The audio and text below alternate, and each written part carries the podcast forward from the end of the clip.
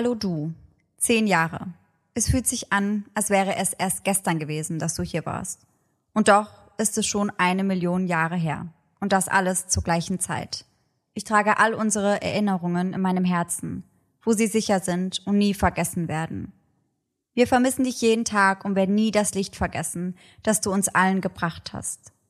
Ich vermisse dich, großer Junge. Ich hoffe, du hast Taylor da oben gefunden und spielst zusammen mit ihm Schlagzeug. Schreibt Lia Michelle am 13. Juli diesen Jahres auf Instagram. Zehn Jahre seit ihr Partner und Glee-Darsteller Corey Monteith verstorben ist. Zehn Jahre, in welchen so einiges geschehen ist. Einiges, was viele Fans vermuten lässt, dass auf der beliebten Show ein Fluch lastet. Und somit Hello an jeden True Crime und Paranormal Activity Junkie, der heute wieder bei Ice in the Dark eingeschaltet hat. Sarah und ich erzählen uns hier jeden Sonntag einen wahren Kriminalfall aus aller Welt. Und in der Regel sprechen wir einmal im Monat dann auch über paranormale Fälle. Wir haben das jetzt eine Weile nicht mehr geschafft, weil wir irgendwie keinen Fall gefunden haben, der eine ganze Folge ausfüllt.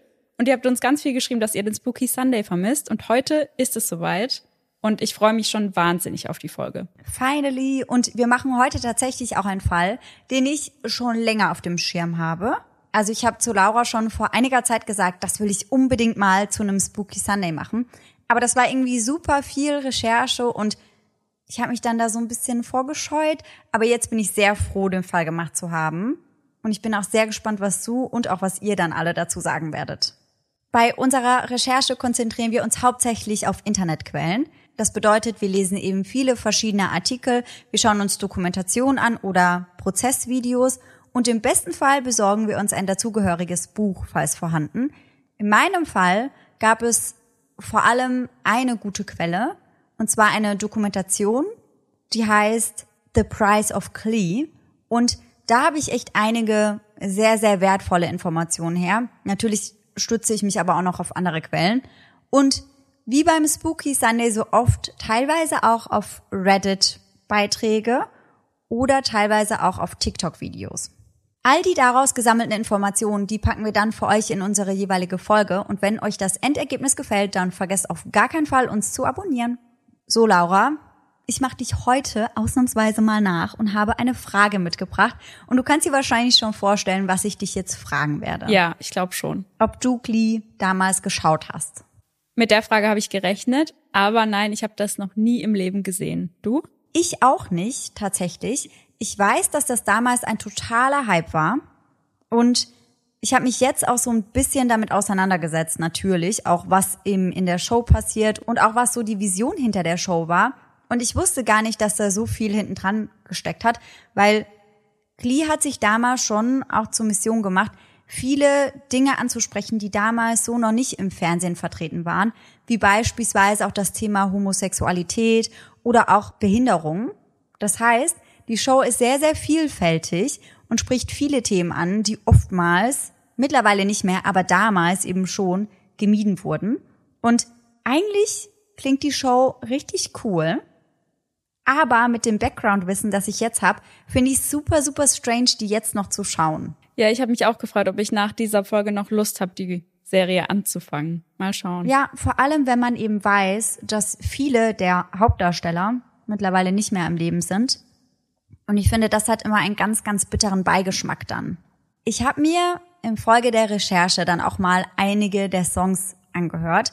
Und auf Spotify gibt es beispielsweise immer noch die Playlist des Glee Casts, logischerweise. Und die hat auch immer noch überraschend viele Hörer pro Monat. Und ich weiß nicht, wie es dir damit geht, aber für mich hat Musik irgendwie schon eine extreme Macht. Und ich saß dann vorhin im Café und habe mir noch mal so ein paar Songs angehört, weil wir auch auf einige der Songs noch mal zu sprechen kommen während unserer Folge. Und ich saß wirklich da und hatte so ein bisschen Tränen in den Augen, ja. weil ich mir dachte, irgendwie Musik vermittelt einfach so, so viel. Ja ich glaube, jetzt dann im Nachhinein die Show nochmal zu schauen, mit den ganzen Acts, die dann eben in den Folgen mit drin sind, ich glaube, irgendwie wäre das einfach viel zu emotional. Ja, das kann ich mir auch vorstellen. Also ich bin richtig gespannt, was du dazu sagst. Wie gesagt, wir gehen relativ am Ende, wenn es auch um die ganzen Theorien geht, nochmal auf einige der Songs ein. Und die meisten, die kennt man auch, die wurden dann oftmals auch einfach vom Glee-Cast nachgesungen, sag ich mal. Mhm. Und ja, also ich weiß nicht, irgendwie hat das heute Morgen voll viel mit mir gemacht und dann saß ich da alleine in einem Café in Bali und ich glaube, die Leute dachten so, oh Gott. Was ist mit ihr? Die Arme. So, warum ist sie allein hier? So, warum ist sie so traurig? Ich war so, kraft dich mal ein bisschen. Aber ja, ich finde irgendwie Musik macht immer voll viel mit einem. Ja, ich finde durch die Musik kann man auch richtig in die Zeit zurückreisen. Teilweise, wenn ich so Lieder höre von vor ein paar Jahren, dann bin ich direkt wieder in der Zeit irgendwie zurückkatapultiert. Toll. Ich habe das auch so extrem, dass ich beispielsweise Lieder von meinem letzten Urlaub mit meiner Freundin auf Bali, dass ich diese extrem mit dieser Zeit verbinde. Und ich habe auch ganz, ganz viele Australien-Lieder, die eben rausgekommen sind als ich dort war. Und ich wette, das hast du mit Neuseeland auch. Ja, total. Und irgendwie verbindet man diese Lieder dann so arg mit dieser Zeit, ob sie jetzt gut oder negativ ist. Ich habe auch negative Lieder, die ich beispielsweise bei Herzschmerz gehört Ja. habe. Die jetzt höre, dann bin ich immer so, hm, das war eine Scheißphase. Ich habe auch ein Lied, was mich immer an dich erinnert. Mhm. Weil wir haben euch ja schon mal gesagt, dass Sarah und ich zusammen Abi gemacht haben und vor Mathe-Abi haben wir immer sehr viel zusammen gelernt. Und dann saßen wir immer im Auto und haben ganz laut Musik gehört.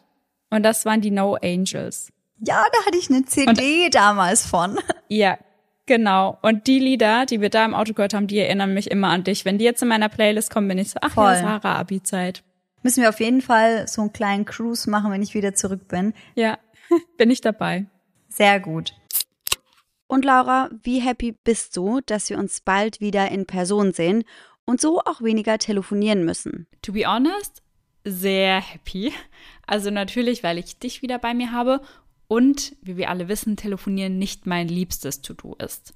Und wenn du wieder da bist, hast du auch nicht mehr das Problem, so endlos viele Sprachnachrichten von mir anhören zu müssen. Naja, aber ich glaube ja, diese kurzen Sprachnachrichten, die werden auch in Deutschland nicht weniger werden, so wie ich dich kenne. Ich gebe mein Bestes, aber versprechen kann ich natürlich nichts. Aber an der Stelle sprechen wir jetzt erst einmal über unseren heutigen Werbepartner Simon Mobile, der uns ja schon eine Weile begleitet. Denn Simon Mobile bietet den perfekten Mobilfunkvertrag mit viel Datenvolumen zum günstigen Preis. Wer jetzt einen Vertrag bei Simon Mobile abschließt, bekommt zunächst einmal 100 GB Datenvolumen für die ersten 12 Monate geschenkt. Einfach so. Und das kann ja wohl jeder gut gebrauchen. Also wir beide nutzen das ja oft zum Beispiel, wenn wir am Reisen sind und unsere aktuellen Trash-TV-Folgen streamen wollen. Ja, essentiell auf jeden Fall. Ansonsten gibt es bei Simon Mobile normalerweise 12, 17 oder 27 GB Datenvolumen und das schon ab 8,99 Euro im Monat. Und man kann monatlich zwischen den 12, 17 und 27 GB wechseln, je nach Bedarf, was ich persönlich besonders praktisch finde. Ja, ich auf jeden Fall auch. Aber bei Simon habt ihr noch weitere Vorteile. Ihr könnt zum Beispiel monatlich kündigen. Dann habt ihr noch eine Top-D-Netz-Qualität inklusive kostenlosem 5G. Und was wir zwei, Sarah, ja die letzten Monate viel gebraucht haben, die AllNet-Flat und das Wi-Fi-Calling. Und das alles bekommt ihr bei Simon Mobile. Und hier NeukundInnen wieder aufgepasst. Wer jetzt auf simonmobile.de oder in der App mit dem Code DARK2, also DARK groß und zusammengeschrieben und die Zahl 2 dahinter, einen Vertrag abschließt, bekommt für 12 Monate monatlich 2 GB geschenkt. Das Angebot ist nur bis zum 13.05.2024 gültig, also gar nicht mehr so lang. Und alle Infos findet ihr auf simon.link slash eyes in the dark und wie immer auch nochmal bei uns in den Show Notes. Und dann würde ich aber sagen, heute geht es tatsächlich nicht unbedingt nur um Lieder, die gute Erinnerungen in einem wecken. Und deswegen würde ich sagen, starten wir jetzt mal in meine Folge rein. Ja, sehr gern. Ich bin schon wahnsinnig gespannt. Wir sprechen heute unter anderem über einen jungen Mann namens Corey, welcher am 11. Mai 1982 in Calgary, Alberta, also in Kanada, als jüngerer Sohn von Anne McGregor, einer Innenarchitektin, und Joe Monteith, einem Soldaten, geboren wurde. Er ist das Küken der Familie und folgt auf seinen älteren Bruder Sean. Doch obwohl Corey später ein Leben im Rampenlicht leben wird, von dem vor allem in Hollywood so gut wie alle träumen, scheint sein Start ins Leben von Problemen geprägt zu sein. Seine Eltern lassen sich scheiden, da ist der kleine Corey gerade einmal sieben Jahre alt. Für ihn und seinen älteren Bruder bedeutet das zunächst einmal ein Umzug. Für das Dreiergespann, bestehend aus seinem Bruder, seiner Mutter und ihm, geht es dann nach Victoria, British Columbia. Und an dieser Stelle muss ich kurz dazu sagen, dass ich immer nur von seinem Bruder gelesen habe, Scheinbar hat er aber mehr Geschwister. Ich habe vorhin aber auch zu Laura gesagt, dass ich mir vorstellen kann, dass diese vielleicht nicht im Rampenlicht sein wollen und deswegen werde ich auf diese gar nicht eingehen, weil das auch für den Fall nicht wirklich was zur Sache tut. Nach der Scheidung sieht Corey seinen Vater, wie das so häufig der Fall ist, nur noch recht selten. In diesem Fall liegt es aber neben der räumlichen Trennung auch am Militärdienst seines Vaters. Was letztendlich zu einer ziemlich holprigen Schulzeit von Corey führt. Corey wird eines der Kinder sein, welches es in der Schule nicht besonders leicht hat. Diese sozialen Schwierigkeiten führen später dazu, dass der Teenie ab dem 13. Lebensjahr mit dem Konsum von sowohl Alkohol als auch Marihuana beginnt. Auch lässt er sich immer weniger in der Schule blicken und beginnt vermehrt den Unterricht zu schwänzen. Corey kommt nirgendwo wirklich an. Nachdem er sage und schreibe 16 Schulen besucht hatte, darunter auch alternative Programme für problembelastete Jugendliche, reicht es ihm. Im Alter von 16 Jahren bricht er also seine schulische Laufbahn ganz ab. Zu diesem Zeitpunkt hatte seine Drogen- und Alkoholabhängigkeit bereits extrem zugenommen. Mittlerweile hatte es sich zu einer Abhängigkeit großen Ausmaßes entwickelt. Doch damit nicht genug. Immer wieder verfällt er auch in kleinkriminelle Machenschaften. Beispielsweise wird er regelmäßig beim Stehlen von Geld von Freunden und Familie erwischt. Seiner Familie klaut er, man weiß keine genaue Summe, aber im Laufe der Jahre eine recht beträchtliche Summe. Überwiegend natürlich, um seine Süchte irgendwie finanzieren zu können. Als er 19 Jahre alt ist, reißt dann der Geduldsfaden seiner Mutter. Sie und eine Gruppe von Freunden greifen ein und das mit Erfolg. Corey erklärt sich endlich bereit, ein Rehabilitationsprogramm zu besuchen. Später, auf diese turbulente Zeit angesprochen, sagt er, ich habe in vielerlei Hinsicht Glück. Ich habe Glück, dass ich noch am Leben bin. 2011 holt Corey schließlich seinen Highschool-Abschluss an einer alternativen Schule in Victoria nach, eine der Schulen, die er bereits in seiner Jugend besucht hatte. Um sich nebenbei etwas Geld zu verdienen, diesmal auf legalem Wege, versucht Corey sich in verschiedenen Jobs. Unter anderem als Kundenbetreuer bei Walmart, wo er Kunden und Kundinnen überwiegend begrüßen sollte. Aber auch als Taxifahrer, Mechaniker, Schulbusfahrer, Dachdecker und letztendlich als Schlagzeuger für einige Bands. Dass er später ebenfalls im mehr oder minder musikalischen Genre durchstarten würde, ahnt er und vermutlich auch niemand aus seinem Umfeld zu diesem Zeitpunkt noch nicht. Doch 2004 entscheidet er sich, sich der Schauspielerei zuzuwenden. Es nimmt seinen Lauf mit kleinen Rollen, unter anderem in Final Destination 3. Uh, okay. Also ich habe auf jeden Fall alle Final Destination Teile gesehen. Ich auch. Aber ich habe Cory da gar nicht mehr im Kopf gehabt, um ehrlich zu sein. Ansonsten ist er noch in Whisper und in Deck the Halls zu sehen. Aber als ich dann Final Destination gelesen habe und eben mitbekommen habe, dass er darin auch mitgespielt hat und das dann in Verbindung mit seinem Ich kann froh sein, dass ich noch lebe gebracht habe, da war mir das Ganze schon irgendwie so ein bisschen unheimlich, muss ich sagen. Vor allem, wenn man bedenkt, was danach noch auf Corey zukommt. Als wäre er, wie in der Final Destination Reihe, dem Tod von der Schippe gesprungen und dieser hätte sich dann im Nachhinein doch noch das geholt, was ihm zusteht. Weißt du, was ich meine? Ja, boah, super unheimlich. Aber zurück zu Corys aufstrebender Karriere. Hin und wieder landet er Gastauftritte, auch in wirklich großen Serien wie Supernatural und Stargate. Im Jahr 2005 ergattert er eine weitere Rolle, im darauffolgenden Jahr einen weiteren kurzen Auftritt in Bloody Mary. Doch Corey möchte mehr als nur Gastauftritte in Serien, weswegen er sich schon bald entscheidet, Schauspielunterricht zu nehmen. 2009 dann ein weiterer Auftrag. Dieses Mal sollte er einen Protagonisten in einer brandneuen Serie namens Glee spielen, was bedeuten würde, endlich eine langfristige Rolle einzunehmen. Falls, wie viele aber eigentlich befürchteten, die Teenie-Drama-Musical-Serie nicht floppen würde und dann direkt wieder abgesetzt werden würde. Corys Agentin Eleanor Kirschner war es, die ein Video von ihm einreichte, in dem er mit einigen Stiften auf Tupperdosen, Gläser und Töpfen rumtrommelte. Der Schöpfer der Serie nimmt das Video zur Kenntnis, weist aber darauf hin, dass er singen müsse, da Schauspieler, die für Glee vorsprechen und keine Theatererfahrung haben, erstmal beweisen müssten, dass sie sowohl singen als auch tanzen als auch schauspielern können. Corey und seine Agentin reichen daraufhin ein zweites Video ein, indem er nach eigener Aussage eine kitschige 80er Jahre Musikvideoversion von Can't Fight This Feeling zum Besten gibt. Nach einem Massenvorsprechen in Los Angeles, bei dem seine stimmlichen Fähigkeiten als eher schwach eingestuft werden, trifft er dann auf den Castingdirektor von Klee, der aber der Meinung ist, obwohl er nicht so gut im Singen war, dass Corey eben wie die Faust aufs Auge auf die Rolle passen würde. Und zwar auf die Rolle von Finn Hudson. Finn ist der Star-Quarterback seiner Highschool-Football-Mannschaft und riskiert von seinen Freunden ausgeschlossen und ausgelacht zu werden, indem er dem Klee Club der Schule beitritt. Also richtig stereotypisch und ganz nach Highschool-Musical-Manier ist er der beliebte Sportler, der an der Spitze der sozialen Hierarchie seiner Schule steht.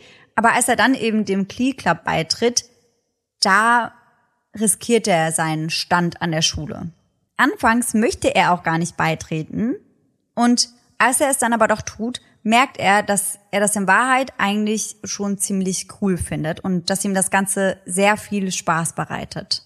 In der Show geht es dann gerade bei seiner Rolle eben darum, ob er dem Club treu bleiben möchte und damit eben riskiert auch ans untere Ende der sozialen Hierarchie zu wandern oder ob er lieber Rücksicht auf seinen sehr, sehr guten Ruf als beliebter Sportler nimmt.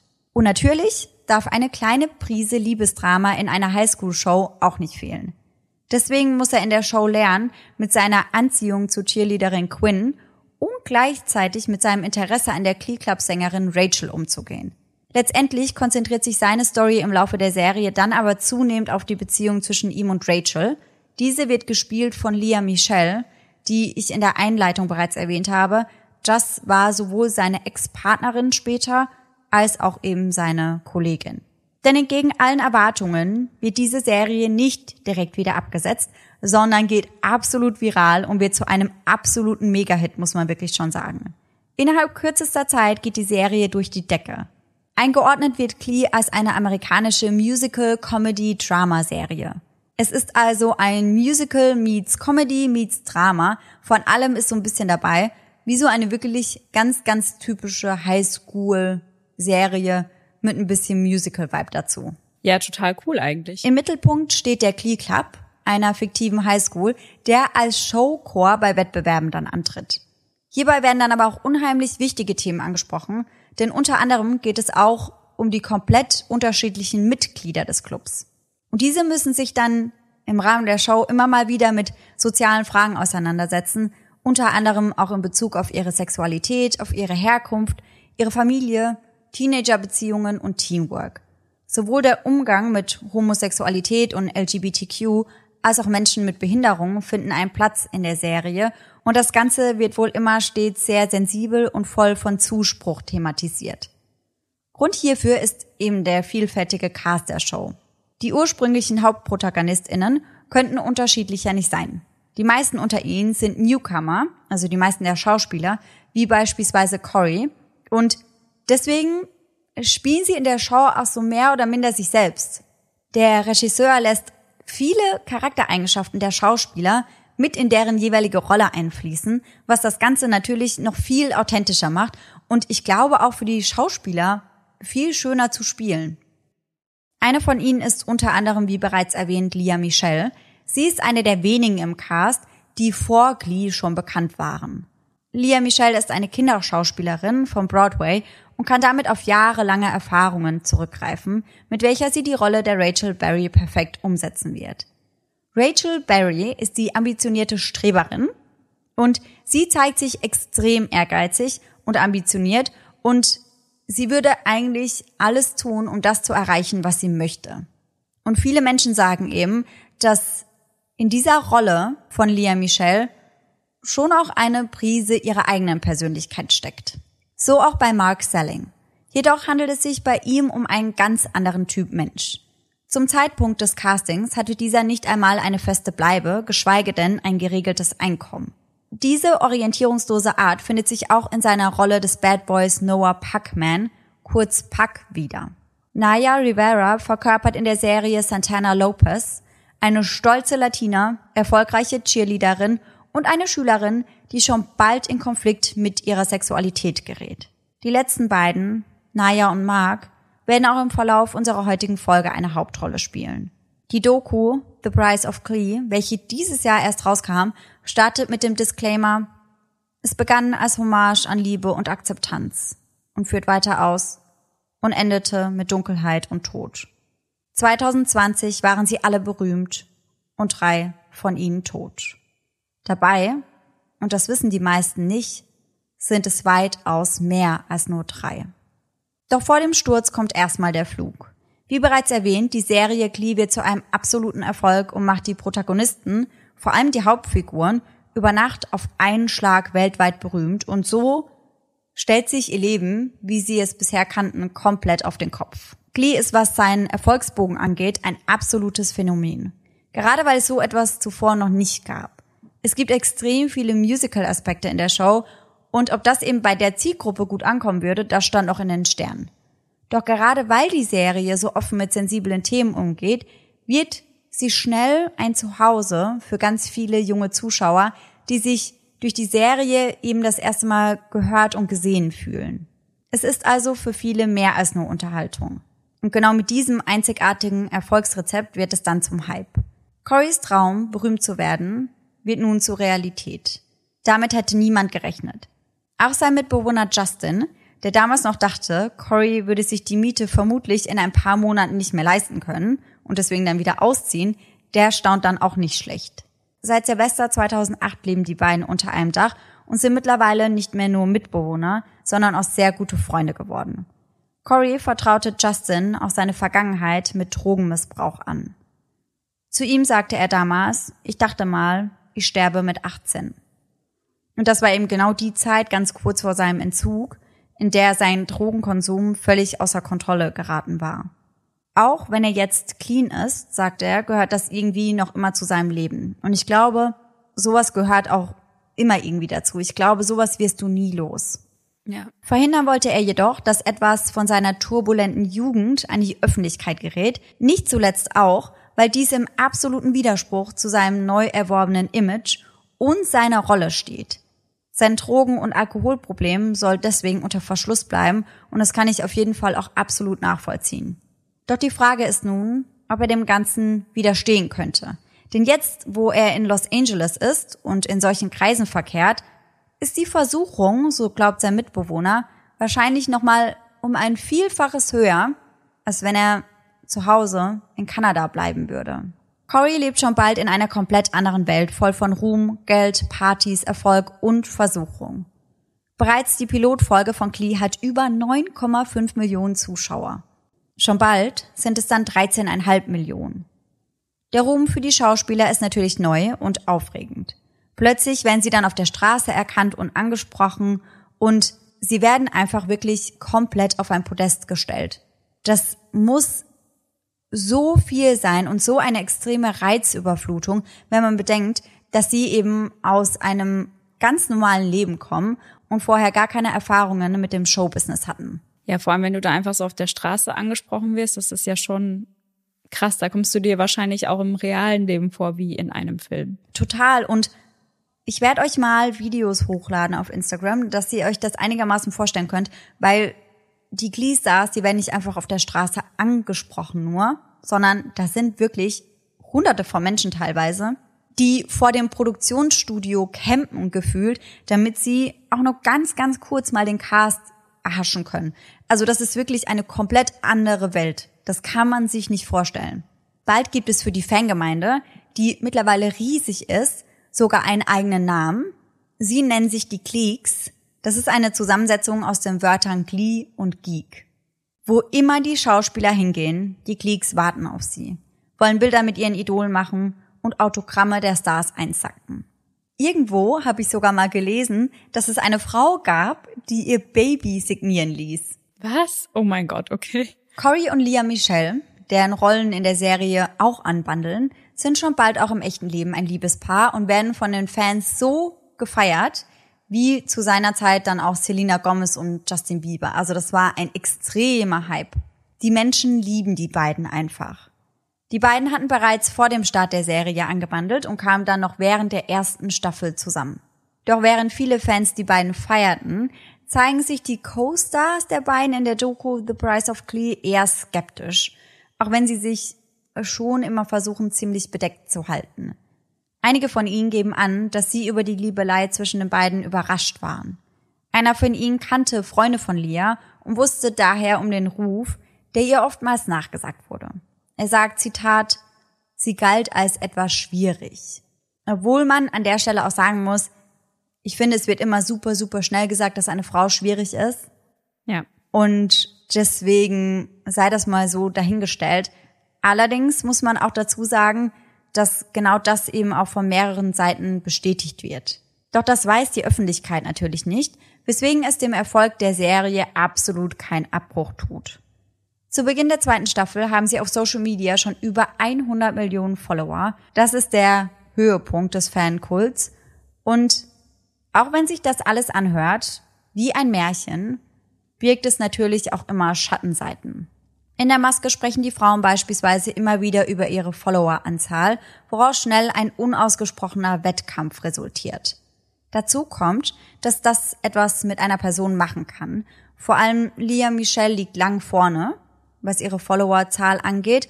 Und ein Crewmitglied sagt später dazu, dass dadurch natürlich auch das Ego wächst. Und das kann ich mir auch vorstellen. Ich glaube, das ist ganz normal. Zusätzlich spielt der ständige Druck durch den Regisseur und natürlich auch der von außen eine große Rolle. Die Ansprüche der Produktion werden immer höher, die Shows immer aufwendiger.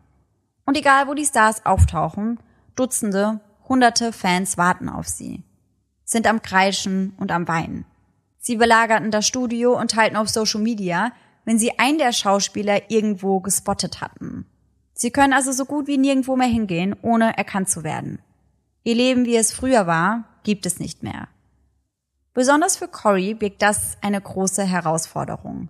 Seine Mitbewohner Justin sagt er, dass er gar nicht mehr weiß, wem er vertrauen kann.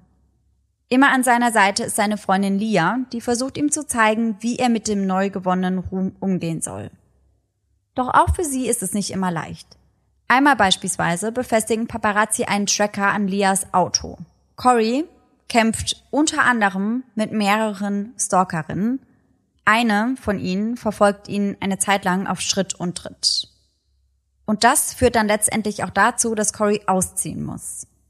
Er fühlt sich in seinem eigenen Zuhause nicht mehr sicher. Später ziehen er und Justin dann aber doch wieder zusammen, denn eines Tages ruft Corey Justin an und fragt ihn, ob er Bock hätte, mit ihm zusammen in eine riesige Villa in den Hollywood Hills zu ziehen. Und ich fand das irgendwie total schön, weil die beiden ja schon befreundet waren, bevor er seinen Durchbruch hatte.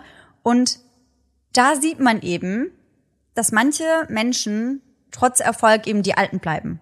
Ja, und ich glaube auch, es ist sehr schwierig, wenn du so erfolgreich bist, wahre Freunde zu finden, glaube ich teilweise. Und da ist es umso wertvoller, wenn du dann noch Freunde hast aus der Zeit, bevor du berühmt wurdest. Ja, das glaube ich auch.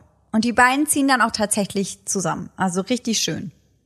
Und vor allem auch witzig, wenn man bedenkt, dass Justin noch dachte, boah, ganz ehrlich, wir lassen den jetzt hier einziehen und dann kann er nach ein paar Monaten seine Miete nicht mehr zahlen. Ja. Die Klee-Stars räumen einen Preis nach dem anderen ab. Emmys, People Choice Awards, Teen Choice Awards. Und 2012 ist Glee dann finanziell die vierterfolgreichste Serie des Jahres. Doch damit nicht genug. Wenn sie gerade nicht am Drehen sind, dann sind sie eben auf Tour und reisen durch das ganze Land. Jede einzelne Show ist ausverkauft. Die Dokumentation betitelt das mit Wahnsinn rund um die Uhr. Und genau das ist es. Dreh, Tour, Tanzproben, Songaufnahmen, Sprechtraining, Gesangsunterricht und das on repeat. Jeden Tag 16 Stunden Tage, 70 Stunden Wochen. Glee Live in Concert startet mit erst einmal vier Städten und im darauffolgenden Jahr sind es bereits über 30 Shows in 21 Städten weltweit. Die Schauspieler arbeiten rund um die Uhr ohne Pause. Sie hatten, so kann man das sagen, kein eigenes Leben mehr. Und ich glaube, man kann sich nicht vorstellen als Normalo, wie extrem dieser Druck sein muss. Cory macht das bald schon nicht mehr glücklich. Zu Justin sagt er einmal, ich kann nicht mehr, ich brauche eine Pause. Sowas wünsche ich nicht einmal meinem größten Feind. Justin fügt hinzu, dass Cory schon immer sehr dankbar für das war, was er hatte und dass er das sehr, sehr zu schätzen wusste, aber dass es irgendwann trotzdem in so eine gewisse Hassliebe umgeschwungen wäre. Einfach weil er nicht mehr mitmachen konnte. Es ging nicht mehr. Am Ende der zweiten Staffel schafft Corey es nicht mehr, seine Fassade aufrecht zu erhalten. In einer Tonight Show macht er seine Vergangenheit öffentlich. Spricht erstmals über seine holprige Vergangenheit und zwar ziemlich offen und unverblümt. Doch das macht ihn nur noch authentischer, als dass es seiner Karriere irgendwie schaden würde. Corey bleibt sich selbst treu. Doch trotzdem ändert das nichts. Er kann nicht mehr. Er verfällt schon bald wieder in alte Muster, beginnt dieses Mal die Drehs zu schwänzen oder kommt unvorbereitet ans Set. Eines Tages haut er dann ab er fährt spontan zurück in seine Heimat Kanada, zum Wandern, wie es heißt. Doch von diesem Trip würde er nie wieder zurückkehren. Justin erinnert sich noch genau an den Abend und schildert ihn wie folgt. Es war neun Uhr abends. Eine enge Freundin von ihm aus Kanada schrieb mir und fragte, können wir telefonieren? Ich ging ran und fragte, was ist los? Sie hat geflüstert, aber ich merkte, dass sie weinte. Dann sagte sie, er ist tot. Um kurz nach 12 Uhr am 13. Juli 2013 erhält die Polizei einen Anruf vom Rettungsdienst. Es geht um einen Todesfall in einem Zimmer im Fairmont Pacific Rim Hotel in Downtown Vancouver. Es war Corys Zimmer. Er sollte an diesem Tag nach einem Aufenthalt von sieben Nächten auschecken, doch als er das nicht tat, betrat das Hotelpersonal gegen Mittag sein Zimmer, wo sie dann Corys Leiche finden. Ein Schock für seine Film- und für seine leibliche Familie, für seine Freunde und für seine Fans. Die Schlagzeilen um seinen viel zu frühen Tod, Corey wurde nämlich nur 31 Jahre alt, verbreiten sich wie ein Lauffeuer. Auf Twitter, Facebook und in den internationalen Nachrichten. Justin sagt später, für ihn wäre es, als wäre ein Familienmitglied, sein Bruder gestorben.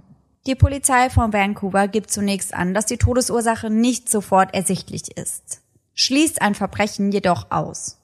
Natürlich möchten sowohl die Angehörigen als auch so gut wie die ganze Welt wissen, was mit Corey passiert ist. Randy Fincham, ein Polizist der Vancouver Police, sagt, sie würden stündlich hunderte Anrufe und ebenso viele E-Mails zu Corys Tod bekommen. Doch die Todesursache muss erst noch geklärt werden und bis dahin sprießen die Theorien wie Unkraut aus dem Boden. Am naheliegendsten scheint, dass er dem enormen Druck nicht gewachsen war und nicht mehr wusste, wie er damit umgehen solle. Corey brauchte eine Pause, doch sein Freund Justin sagt, diese hätten sie ihm nicht gegönnt. Wahrscheinlich scheint auch, dass Corey wieder rückfällig wurde. Eine Überdosis vielleicht oder ein Suizid? Justin sagt, Corey hätte sich mit der Zeit verändert und hätte sich immer mehr isoliert. Später stellt sich dann heraus, Corey ist tatsächlich rückfällig geworden. Den Regisseur Ryan Murphy hatte er im Juli 2013 während der vierten Staffel in seine wiederkehrenden Drogenprobleme eingeweiht. Dieser genehmigte ihm dann eine Auszeit und verlangte sogar von ihm, dass er sich um sich selbst kümmern sollte. 30 Tage lang sollte er in eine Entzugsklinik gehen, um wieder clean zu werden. Ein anderer Freund und Kollege von Corey, Steven, sagt in der Dokumentation jedoch etwas, was ein anderes Licht auf die Situation wirft. Er sagt, ihm wäre ein Wort in den Kopf gekommen, als er gehört habe, dass Cory verstorben ist. Schuld. Doch nicht etwa Corys Schuld, sondern die Schuld von einer anderen Person. Er sagt wortwörtlich, ich finde immer noch, jemand ist schuld. Steven erzählt später von einem Gespräch, das die beiden kurz vor Corys Entzug während der Mittagspause am Set hatten. Sie sprachen über das, was sie stresste. Corey machte sich extrem Stress wegen des Tanzens, denn er war nie der beste Tänzer und, wie wir vorhin ja schon erwähnt haben, auch nicht unbedingt der beste Sänger des Casts. Etwas, was ihn unheimlich stresste, vor allem, wenn er sich mit seinen Kollegen verglich. Etwas, wovon ihn auch der Entzug nicht befreien konnte. Kurz nach seinem Entzug ging es dann für Corey nach Kanada. In den Urlaub, den er nicht überleben würde. Am 15. Juli 2013 führt der Gerichtsmediziner von British Columbia die Autopsie an Corey durch, welche zumindest etwas Klarheit bringen sollte. Zuvor wird der Öffentlichkeit jedoch bekannt, dass in seinem Hotelzimmer einiges gefunden wurde, was auf Drogenkonsum hinwies. In seinem Hotelzimmer wurden unter anderem ein Löffel mit Drogenrückständen und eine gebrauchte Injektionsnadel sowie zwei leere Champagnerflaschen gefunden. Die Autopsie bestätigt, dass Corey illegale Substanzen zu sich genommen hatte. Im vorläufigen Autopsiebericht heißt es, dass Corey an einer Mischintoxikation aus Heroin und Alkohol starb und dass sein Tod offenbar ein tragischer Unfall war. Der Abschlussbericht, welcher am 2. Oktober 2013 veröffentlicht wird, bestätigt diese Ergebnisse. Im später veröffentlichten Autopsiebericht steht, dass er etwa 1,3 Promille hatte. Außerdem wird festgehalten, dass er zum Zeitpunkt seines Todes auch Codein und Morphin in seinem Körper hatte. Also zwei ziemlich starke Schmerzmittel. Der Gerichtsmediziner schreibt, dass Corey im Laufe seines Lebens immer wieder Phasen des Drogenmissbrauchs und der Abstinenz durchlebt hatte und dass nach einer Phase der Einstellung des Konsums eine zuvor tolerierte Drogenkonzentration toxisch und tödlich werden kann. Das heißt, sein Reha-Aufenthalt nur wenige Monate vor seinem Tod und sein Versuch, von den Drogen wegzukommen, führten vermutlich dazu, dass seine Toleranz gegenüber den Drogen sank. Das bedeutet, dass er nicht mehr so viele Drogen wie früher zu sich nehmen konnte, ohne eine Überdosis zu riskieren. Und das kennt man ja auch, wenn man eine Zeit lang keinen Alkohol mehr getrunken hat und dann aber doch mal wieder trinkt, dann merkt man schon, dass man viel schneller etwas davon spürt, als wenn man regelmäßig am Trinken ist. Seine Mutter sagt später, er hatte nicht genug Drogen in seinem Körper, um ihn zu töten. Aber aus irgendeinem Grund tat es das aufgrund seiner Intoleranz doch. Sie glaubt, dass ihrem Sohn nicht bewusst war, dass er eine tödliche Dosis einnahm. Er wollte nicht sterben. Dr. Payne James bestätigt dies. Corey war sich tragischerweise nicht bewusst, dass sein zentrales Nervensystem aufgrund der Menge an Alkohol, die er im Laufe des Abends konsumiert hatte, bereits geschädigt war. Innerhalb von Sekunden nach der Injektion des Heroins wirkten die beiden Drogen zusammen und unterdrückten seine Fähigkeit zu atmen. Wenn sich die Atmung verlangsamt, hat das Herz es viel schwerer, Sauerstoff in sein Blut zu pumpen. Letztendlich war es die Kombination aus Alkohol und Heroin, die ihn tötete, und nicht das Heroin für sich allein. Er sagt weiter, tatsächlich waren es aber seine Bemühungen, seine inneren Dämonen loszuwerden, um von den Drogen loszukommen, die zu seinem Tod beitrugen. Dr. Payne James bestätigt, dass es eine tragische Ironie des Schicksals sei, dass das Risiko einer Überdosis in den ersten Monaten nach einem Entzug dramatisch ansteigt. Er fügt hinzu, frisch nach seinem einmonatigen Reha-Aufenthalt hat Corey die Toleranz verloren, die er nach seinem langen Konsum aufgebaut hatte. Wenn Drogenkonsumenten wieder dieselben Drogen auf demselben Niveau nehmen wie vor dem Beginn der Reha, kann das zu toxischen und tödlichen Folgen führen. Es war also eine Überdosis. Doch was war der Grund dafür?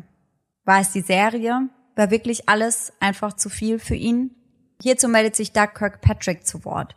Der ehemalige Stylist des Gleecasts sagt, dass viele der männlichen Darsteller auch nach seinem Ausscheiden aus der Serie noch zu ihm kamen, um sich die Haare schneiden zu lassen. Corey war einer von ihnen. Er sagt, Corey wäre sauber gewesen, hätte nicht mehr getrunken und keine Drogen mehr genommen. Aber in den letzten paar Tagen, in denen er ihn sah, wäre Corey anders gewesen. Er hätte wieder unter dem Einfluss von Alkohol gestanden.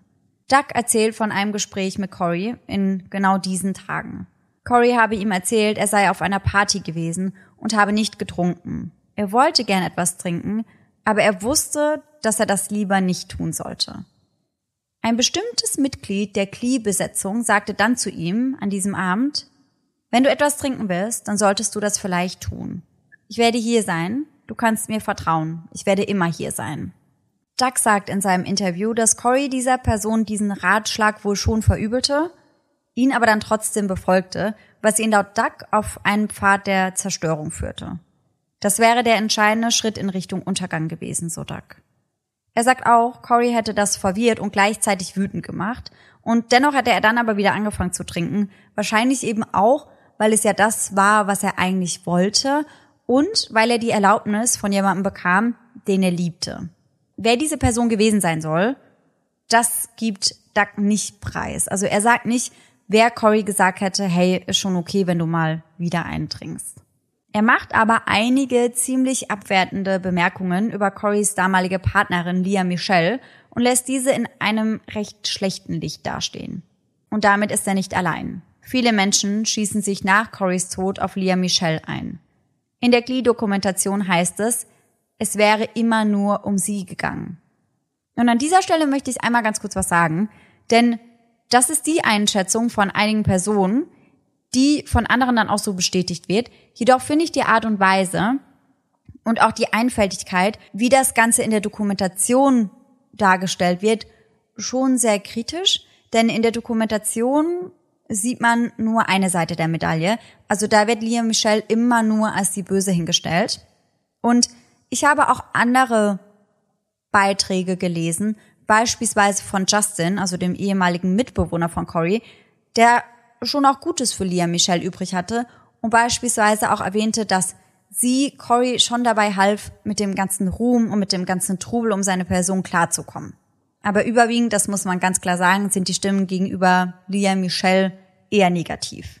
Und genau darüber werden wir nun auch sprechen. Aber ich denke, es ist trotzdem wichtig, das zu erwähnen, dass man eben alle Versionen der Geschehnisse im Blick hat.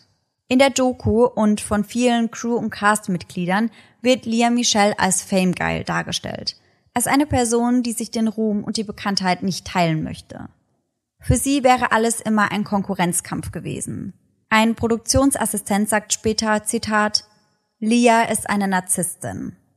Und das ist das, was ich meine. Das fand ich so ein bisschen kritisch bei der Dokumentation, denn ich finde, man kann als Produktionsassistenz nicht einschätzen, ob eine Person eben eine Narzisstin ist oder nicht.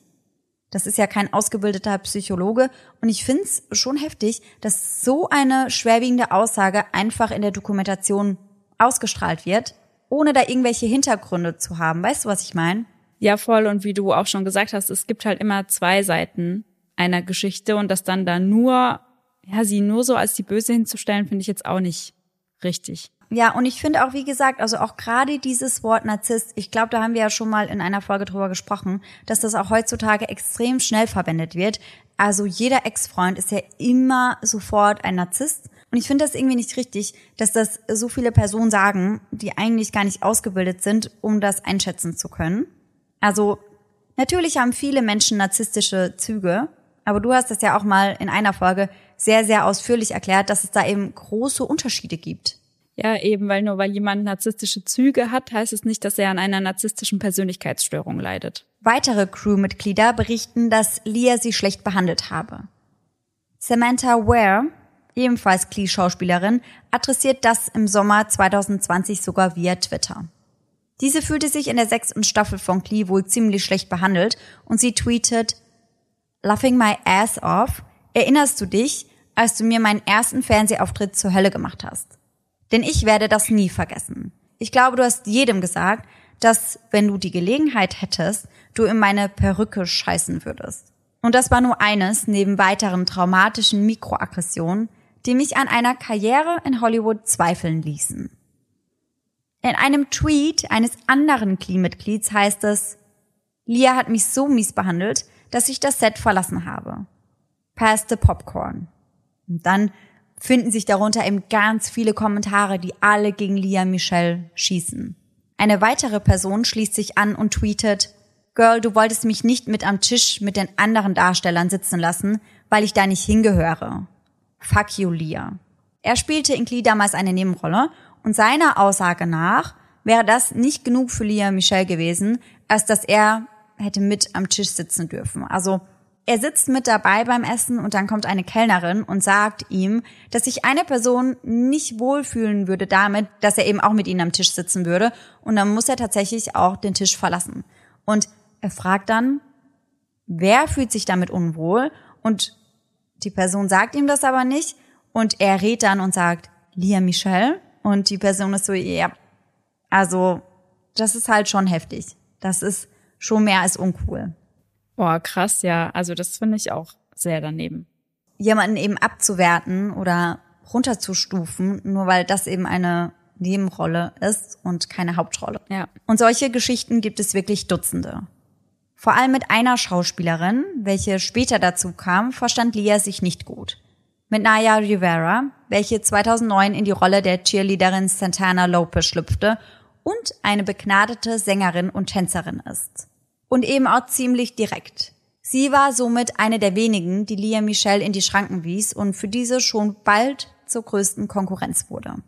Und schon bald artet dieser Streit zwischen den beiden Frauen so sehr aus, dass Naya Lee sogar für einige Zeit verlässt. Dass wenn eine von beiden Frauen gehen müsste, dass es dann sie wäre, das war klar, denn Ryan Murphy war ein riesiger Leah Michelle-Fan. Also Ryan Murphy ist ja der Regisseur der Serie. Das heißt, er hat das letzte Wort. Und er war absolut vernarrt in Leah Michelle scheinbar. So wird das immer beschrieben. Das heißt, dass sie die Show nicht verlassen müsste und dass sie immer unter seinem Schutz sein würde, das war wahrscheinlich auch ihr mehr oder minder klar. Ryan Murphy und Leah Michelle rücken vor allem nach Corys Tod näher zusammen. Schon bald wurde sie von ihm in wichtige Entscheidungen mit einbezogen. Auch bei der Frage, wie es nach Corys Tod mit Klee weitergehen solle. Ryan Murphy sagte ihr, wir haben drei Optionen. Wir können die Serie einstellen, wir unterbrechen und fangen im Januar wieder an. Oder Option Nummer drei, wir gehen in zwei Wochen wieder zurück ans Set und drehen fast wie geplant weiter. In einer Szene von Klee sagt Rachel, gespielt von Leah, The show must go on. Und genau das tut sie auch im echten Leben. Der Dreh wird nicht unterbrochen. Genauso wenig wie die Pechsträhne, die sich mit Corys Tod beginnt, durch die Leben der Klee Family ziehen würde. Eine Frage an der Stelle. Wie ging sie denn mit dem Tod in der Serie um? In der Serie lassen sie Finn, also Corys Figur, ebenfalls sterben. Das heißt, das ist die fünfte Staffel und in der dritten Episode der fünften Staffel, die heißt dann auch der Quarterback, da wird das dann thematisiert und diese Folge dient als Tribut an ihn und ja genau, da steht dann eben im Vordergrund, dass seine Figur Finn Hudson stirbt und da verabschiedet man sich dann von ihm. Es wird aber gar nicht thematisiert, an was er stirbt. Also an was er in der Serie stirbt, das wird nie ein Thema sein. Und danach wird er dann auch immer mal wieder thematisiert in der Folge, aber die Show geht ganz normal weiter. Doch damit scheint es fast wirklich so, als hätte man da irgendwie was mit losgetreten, also mit dem ersten Tod, der den Glee-Cast betrifft, denn danach kommt es zu einem Todesfall nach dem anderen. Zwei Brüder arbeiteten zu Beginn der sechsten Staffel beide in der Produktion von Glee. Einer als Beleuchter der Serie. Sein Bruder hatte ihn mit ins Boot geholt und er erinnert sich daran, dass 72 Stunden die Woche auf der Stechkarte keine Seltenheit waren. Das war ganz normal. Manchmal waren es auch 100, sagt er. Das Tempo, der permanente Druck von oben und die Intensität der Serie hätten seinem Bruder extrem zugesetzt. Er nimmt sich kurz darauf das Leben. Sein Bruder sagt, für ihn wäre die Serie mit Schuld. Alle waren von der Serie mitgenommen. Und dann geht es Schlag auf Schlag. Jim Fuller, ein Mann mittleren Alters, der im Background-Bereich für die Dubis zuständig war, verstirbt unmittelbar danach. Mit gerade einmal 41 Jahren erleidet er einen tödlichen Herzinfarkt. Als nächstes trifft es die 37-jährige Nancy Motes, die Stiefschwester der Schauspielerin Julia Roberts. Die ehemalige Produktionsassistentin von Klee ertrinkt in einer Badewanne. Bei sich hat sie sowohl nicht verschreibungspflichtige als auch verschreibungspflichtige Pillen. Sie stirbt am 9. Februar 2014 an, wie sich später herausstellt, ebenfalls einer Überdosis. Ein weiterer Selbstmord innerhalb der Klee Family. Der dritte Tod in nur sieben Monaten. Dann stirbt der Requisiteur der Serie, ein Mann namens Paul. Ganz unerwartet und plötzlich. Er hatte gerade mit dem Joggen begonnen und verstarb dann dabei kurz darauf ebenfalls an einem Herzinfarkt. Auch einer der Stand-in-Kollegen, also er war quasi ein Double, Mark Watson, stirbt kurz darauf unter gleichermaßen traurigen als auch mysteriösen Umständen, denn er kommt bei einem Autobrand ums Leben. Und das sind nur einige der merkwürdigen und viel zu frühen Tode der Klee Crew. Allein, dass es die Zahl 13 ist, finde ich unheimlich. Und ich muss auch sagen, diese Zahl kommt, was Glee angeht, sehr, sehr häufig vor. Da gehen wir später auch nochmal drauf ein. Aber jetzt, als ich euch die Geschichte erzähle, da sind mir nochmal ein, zwei Verbindungen zur Zahl 13 ebenfalls aufgefallen, wo ich mir dachte, ich dachte davor schon, dass es viel wäre. Aber jetzt habe ich halt noch mehr bemerkt und finde das schon sehr, sehr komisch. Ja, also allein, dass die Zahl der Toten bei 13 liegt, also da bekomme ich schon Gänsehaut irgendwie gerade. Ja, und um das mal aufzuzählen, bisher spielt das auch schon öfter eine Rolle, denn Cory stirbt am 13. Juli 2013 und er war 31 Jahre alt, das heißt, wenn man das umdreht, ist es auch wieder die 13 und das ist nicht alles, da kommt noch einiges. Oh mein Gott, ich bin sehr gespannt. Ich finde es jetzt schon alles sehr, sehr unheimlich, muss ich sagen. Aber bevor wir nochmal auf diese Unglückszahl zurückkommen, wenden wir uns erst einmal Naya Rivera zu. Ich hatte vorhin ja schon über sie gesprochen und dass viele Cast-Mitglieder absolute Newcomer waren. Nicht so Naya. Sie war bereits in einer Schauspielergewerkschaft, noch bevor sie ein Jahr alt war. In ihrem Tagebuch schrieb sie bereits als Mädchen, dass sie berühmt werden möchte. Als Schauspielerin, Sängerin und Produzentin.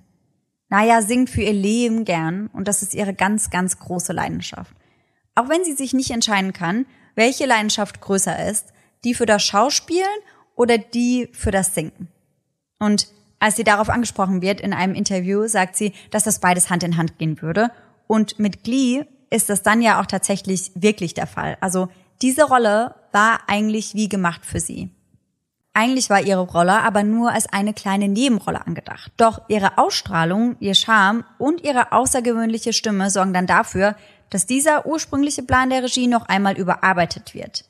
Immer mehr Szenen werden für Naya geschrieben und ihre Figur wird immer größer. Klee wird also ihr absoluter Durchbruch nach jahrelanger harter Arbeit. Und damit ist Naya dann so, wie sie sich das gewünscht hat, bald schon ganz oben angekommen. Ihr Tagebucheintrag wird also wahr. Als Nayas Rolle Santana nach einiger Zeit mehr und mehr an Tiefe gewinnt, wird auch ihr Platz in den Herzen ihrer Fans immer größer. Spätestens als Santana in der Serie ihre Homosexualität für sich entdeckt und mit ihrer Mitschülerin Britanna anbandelt, bekommt Naya eine sehr wichtige Rolle zugeschrieben. Eine echte Liebesgeschichte zwischen zwei Highschool-Mädels mag zwar heute in Serien wie Elite und Co ganz normal sein. Heute ist das nichts mehr Besonderes, aber damals sah das eben ganz, ganz anders aus. Mit der Verkörperung dieser Rolle sorgt Naya dafür, dass viele Jugendliche, die sich in einer ähnlichen Situation wiederfinden, sich nicht mehr allein damit fühlen. Tausende Nachrichten erreichen sie seither auf Twitter von jungen Mädchen und Frauen, die sich hierfür bedanken und die sagen, dass Naya ihnen mit ihrer Rolle ganz viel Mut machen würde. Doch auch wenn ihr Job sie erfüllt, bedeutet das nicht, dass sie immer glücklich war. Was nicht zuletzt auch an ihrer eher ungesunden Beziehung zu einem ihrer Co-Stars lag. Mark Selling, der Noah Puckerman, also Puck in Glee spielt, der ist in der Serie schon eher ein verhaltensauffälliger Bad Boy, sag ich mal. Und eher so der Typ, der nur daran interessiert ist, so viele Mädels wie möglich rumzubekommen. Und man munkelt so ein bisschen darüber, dass Mark Selling auch im echten Leben einige Gemeinsamkeiten mit seiner Rolle hat. Was Mark selbst dazu zu sagen hat? I'm nothing like Puck on Glee. I'm worse. Guy, but in real life, I'm the worst guy. Er sagt also, in der Serie bin ich der Böse, aber im wahren Leben bin ich noch viel schlimmer. Und dann schaut er schon auch ziemlich eindringlich in die Kamera.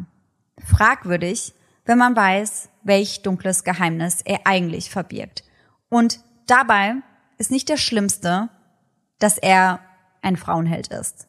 Naya Riveras Vater ist nicht angetan, als seine Tochter ihm erzählt, dass sie nun mit Mark Selling geht. Vor allem, weil er es nicht für gut heißt, Arbeit und Privatleben miteinander zu vermischen. Und vielleicht auch, weil Mark das Image des Bad Boys seine Rolle auch fernab der Kameras an den Tag legt. Und ich kann mir vorstellen, dass kein Papa da so begeistert von wäre. Ja, glaube ich auch. Und der Regisseur, der sagte ja auch einmal, dass die Autoren Elemente aus den echten Leben der DarstellerInnen mit einfließen lassen würden. Naya Rivera veröffentlicht später ein Buch und schreibt auch darüber, dass viele Dinge, über welche sie am Set gesprochen hätten, dann später mit im Skript aufgetaucht wären. Dass sich die Figur Santana in der Serie einer Brust-OP unterzog, geht beispielsweise auf Naya Riveras eigene Geschichte zurück.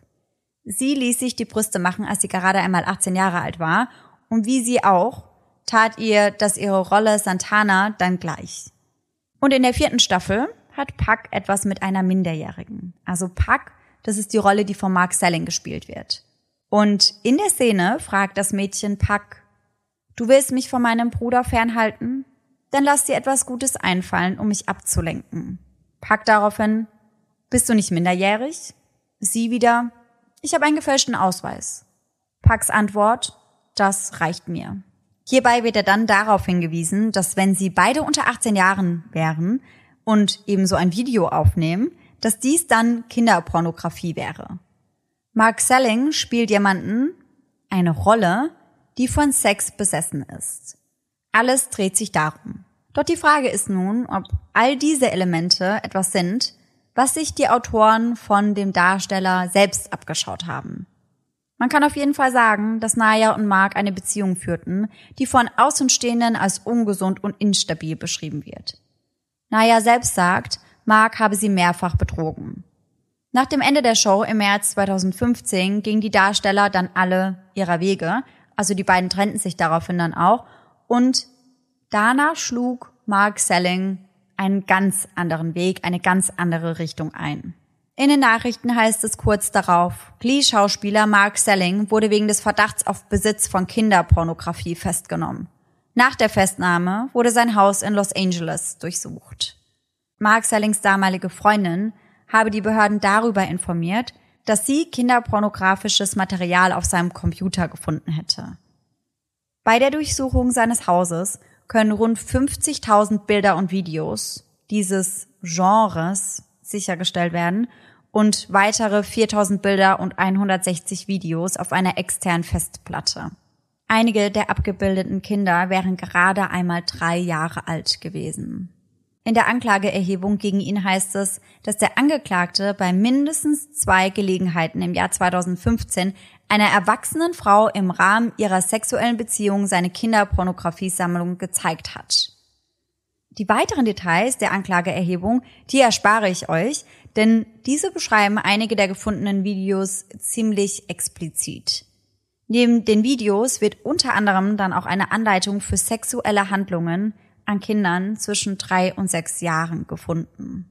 Etwas, was seine Ex Naya aber nicht allzu sehr überrascht. In einem Interview sagt sie, er war für mich immer eine sehr dunkle Seele. Ich hatte immer das Gefühl, dass er mit irgendetwas ringt. Mark Selling bekennt sich kurz darauf des Besitzes von Kinderpornografie für schuldig. Und weil er sich im Rahmen eines Plea-Deals für schuldig bekennt, muss er nun mit einer verminderten Haftstrafe von vier bis sieben Jahren rechnen. Ohne Deal wären es bis zu 20 Jahre gewesen. Außerdem müsste er sich als Sexualstraftäter registrieren lassen, eine Entschädigung in Höhe von jeweils 50.000 US-Dollar an jedes abgelichtete Kind zahlen, sich an vorgegebene Wohnsitzbeschränkungen halten und sich in Behandlung begeben. Wohnsitzbeschränkungen können übrigens beispielsweise regeln, dass der Täter nicht in der Nähe oder im Blickfeld einer Schule, öffentlicher Parks, Schwimmbäder, Spielplätze oder eines Jugendcenters leben darf. Und das finde ich was, was bei jedem Sexualstraftäter geregelt sein sollte. Ja, ich finde das auch echt gut. Also gerade, dass man wirklich das so genau einschränken kann, dass er nicht irgendwo in der Nähe von Schulen oder so weiter leben darf. Also finde ich, finde ich richtig so. Im März 2018 soll es für ihn dann vor Gericht gehen. Doch dazu wird es nicht mehr kommen. Mark weiß, dass er sich von dieser Geschichte niemals erholen wird. Am 30. Januar 2018 geht in den frühen Morgenstunden ein Notruf bei der Polizei ein. Ein Angehöriger von Mark Selling möchte den Schauspieler als vermisst melden. Die Person macht sich große Sorgen und bittet daher um einen Welfare-Check. Um 8.50 Uhr, also gut fünf Stunden später, führt es die Polizei dann in ein verlassenes Feld in der Nähe seines Wohnortes in Sunland und in der Nähe eines Baseballplatzes. Die Polizisten stoßen auf das Auto des Schauspielers, welches sie verlassen am Straßenrand auffinden. Keine 500 Meter entfernt etwas tiefer hinein in das abgelegene Waldstück stoßen sie dann auf ein Schreckensbild. Da hängt jemand. Nur wenige Wochen bevor Mark Selling wegen Kinderpornografie ins Gefängnis kommen sollte. Sein Anwalt bestätigt den Tod des Schauspielers kurz darauf. Die dort unter schrecklichen Umständen aufgefundene Leiche ist die des gefallenen Stars Mark Selling. Auf den ersten Blick scheint es so, als hätte er seinem Leben selbst ein Ende gesetzt. Im Februar 2018 bestätigt ein Gerichtsmediziner dann endgültig, dass sein Tod auf Erstickung durch Erhängen zurückzuführen ist und als Selbstmord eingestuft wird. Grund hierfür war, so wird vermutet, die bevorstehende Haftstrafe, als auch eine kurz zuvor getätigte Anzeige gegen Mark Selling. Der 35-Jährige wurde nämlich kurz zuvor wegen sexueller Nötigung angezeigt.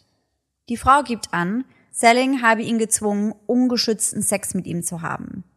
Die beiden einigten sich dann auf eine Summe von 2,7 Millionen US-Dollar. Sellings Nettovermögen wurde aber auf gerade einmal 500.000 US-Dollar geschätzt. Das heißt, er war nicht nur imagemäßig zerstört, sondern stand auch am finanziellen Abgrund. Eine Psychologin ordnet das Ganze ein. Sie sagt, dass Ruhm und Bekanntheit für eine Person mit einem abweichenden Sexualverhalten besonders schwierig sein kann. Sie beschreibt dies als den perfekten Sturm. Mark Selling sah gut aus, war sehr berühmt und sehr reich. Die Frauen warfen sich ihm nur so um den Hals. Sie sagt, für ihn war das fast schon eine Einladung, das zu tun, was er wollte, egal was er wollte. Dazu kommt all das, was in den letzten Jahren geschehen war. Klee wurde abgesetzt, seine Freunde mieden ihn und er wurde mehrfach angeklagt. Sein einziger Ausweg war demnach vermutlich sein Suizid. Doch Cory und Leah Michelle und Naya und Mark sind nicht die einzigen Klee-Pärchen. Und auch nicht die einzigen unter ihnen, die eine ungesunde Beziehung führten. Blake Jenner und Melissa Benoit lernten sich ebenfalls am Set von Klee kennen und gaben sich später dann sogar das Ja-Wort. Die beiden heirateten 2015, doch sie reicht bereits im Dezember 2016 die Scheidung ein. Ende 2019 veröffentlicht sie dann ein 15-minütiges Video auf Instagram, in dem sie erzählt, dass sie von einem früheren Partner körperlich misshandelt wurde. In dem Video ringt sie immer wieder mit den Worten. Dabei liest sie einen von sich selbst verfassten Text vor und dieser beginnt mit ich bin eine Überlebende häuslicher Gewalt oder Gewalt durch einen Intimpartner. Dann erzählt sie ihre Geschichte, ihre Erfahrungen und herzzerreißende Details.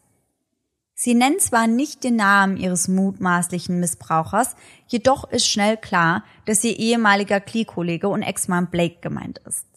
Ein Jahr nach Veröffentlichung dieser Vorwürfe äußert dieser sich dann auch dazu, ebenfalls öffentlich. Er schreibt einen seitenlangen weißen Text, den er mit schwarzem Hintergrund in seiner Instagram-Story hinterlegt. Unter anderem heißt es hier, ja, ich übernehme die volle Verantwortung und Rechenschaft für die Verletzungen, die ich meiner früheren Partnerin zugefügt habe. Emotional, mental und ja, auch körperlich. In seinem Statement gibt er darüber hinaus auch an, dass er aber ebenfalls Opfer von häuslicher Gewalt wurde. Drei gescheiterte Klee-Paare mit furchtbaren Geschichten, die alle samt scheinbar unter einem schlechten Stern standen. Wie womöglich die ganze Klee-Serie. Etwas, falls es das wirklich gibt, was nicht mit dem Ende der Show ebenfalls ein Ende findet. Denn auch im Leben von Naya Rivera wird nach Ende der Show noch etwas Schreckliches geschehen. Zwei Jahre nach Ausstrahlung der letzten Folge von Klee ist Naya verheiratet und Mama eines kleinen Jungen. Doch auch die Beziehung mit ihrem Ehemann Ryan Dorsey macht schnell einen Turn in eine toxische Richtung. Ryan Dorsey wählt am 15. November 2017 den Notruf. Er meldet, dass er Hilfe bräuchte und dass seine Frau, Naya, durchdrehen würde. Sie würde ihn angreifen. An diesem Tag soll sie ihm während eines Streits ins Gesicht geschlagen haben. Er zeigt sie daraufhin an und die beiden lassen sich nach nicht einmal einem Jahr Ehe scheiden. 8. Juli 2020. 911, it's Fonzo reporting. Uh, Lake Piru. Um, the emergency is we have a missing person. We found a little girl in one of the boats by herself, and her mom's nowhere to be found. Okay, Lake Piru. And she's uh, is she white, black, Asian, Hispanic? I have no idea. I'm heading down there right now to go check. My husband um, was one of the people that were first there, and I'm going to go find out more information. He just told me to call it in. Und ich übersetze das jetzt mal eben für euch. Die Person sagt dem Mann in der Notrufzentrale, es geht um eine vermisste Person. Wir haben hier ein kleines Kind allein auf einem Boot aufgefunden und seine Mutter scheint verschwunden zu sein. Einige Stunden zuvor. Naya Rivera mietete um etwa 13 Uhr an diesem Tag ein Boot, um gemeinsam mit ihrem viereinhalb Jahre alten Sohn Josie raus auf den Lake Piero in Kalifornien zu fahren und sich einen schönen Mutter-Sohn-Tag zu machen. Kurz zuvor veröffentlicht sie noch einen Social-Media-Post mit ihrem Sohn, unter welchem sie schreibt, nur wir zwei. Dann facetimet sie vom Boot aus ihren Vater. Mit diesem war sie in ihrer Kindheit oftmals auf genau diesem See unterwegs und das bereits seit Jahren. Doch an diesem Tag hat ihr Vater ein schlechtes Gefühl, Allem voran gefällt es ihm nicht, dass sie ein Ponton gemietet hatte.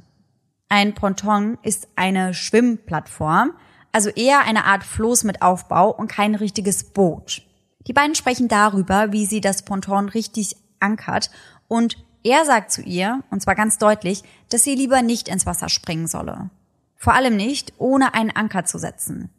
Die beiden wären das einige Male durchgegangen, gemeinsam, dann wäre die Verbindung zwischen den beiden aber abgebrochen. Um 16.48 Uhr, fast vier Stunden nachdem sie rausgefahren waren, findet ein Suchtrupp das Ponton mitten auf dem See treibend. Josie wird allein, schlafend und mit angelegter Schwimmweste auf dem Boot gefunden. Von seiner Mama Naya fehlt jede Spur. Und dies wird sich auch in den darauffolgenden Tagen nicht ändern. Auch weil sich die Suche im See durch die Witterungsbedingungen als sehr schwierig herausstellt. Nach einem Tag verlagern sich die Rettungsmaßnahmen dann aber auf Bergungsmaßnahmen. Man geht nicht mehr davon aus, dass Naya Rivera noch am Leben ist. Nach diesem erneuten Schlag trifft sich ein großer Teil des Glee-Casts am Lake Piero und es gibt ein Bild davon, wie sie Hand in Hand dort stehen mit Blick in Richtung Wasser, also in Richtung Naya, und sie beten gemeinsam dafür, dass ihre geliebte Kollegin doch noch lebend geborgen wird. Sie können nicht noch eine Freundin verlieren. Am 13. Juli, fünf Tage nach ihrem Verschwinden, finden sie sie und zerschlagen damit gleichzeitig jede noch so kleine Hoffnung. Heather Morris, die in Glee die feste Freundin von Nayas Rolle spielte, meldet sich auf Social Media zu Wort und sagt, gerichtet an ihre Abonnenten, ich hatte das tiefe Bedürfnis, mit euch in Kontakt zu treten. Während sie ganz schlimm weint, sagt sie, ich weiß, viele von euch fühlen sich gerade verloren. Ihr seid bestürzt und vielleicht auch durcheinander. Das ist völlig normal. Doch Heather ist nicht die Einzige, die Schwierigkeiten hat, den Tod von Naya zu begreifen. Ihre Freunde, ihre Familie, ihre Fans und ihre Glee-Family sind absolut erschüttert. Nayas Vater sagt, er hätte den Verlust seiner Tochter nie verarbeitet.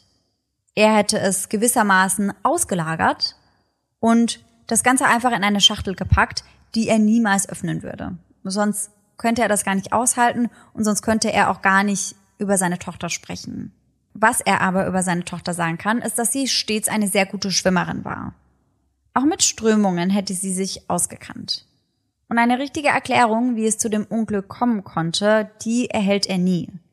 Dieser Frage geht sie mit dem ehemaligen Gerichtsmediziner Mike Murphy auf den Grund, der schon viele derartige Fälle untersucht hatte. Laut toxikologischem Bericht wurde in Naya Riveras Blut Ethanol nachgewiesen, also Alkohol. Der Wert ist jedoch extrem gering und kann auch daher kommen, dass Nayas Leiche ja über einen längeren Zeitraum im Wasser lag. Wenn der Körper dann verwest, was ja ganz normal ist, werden hierbei kleine Mengen von Alkohol freigesetzt. Das heißt, Ethanol kommt ins Blut.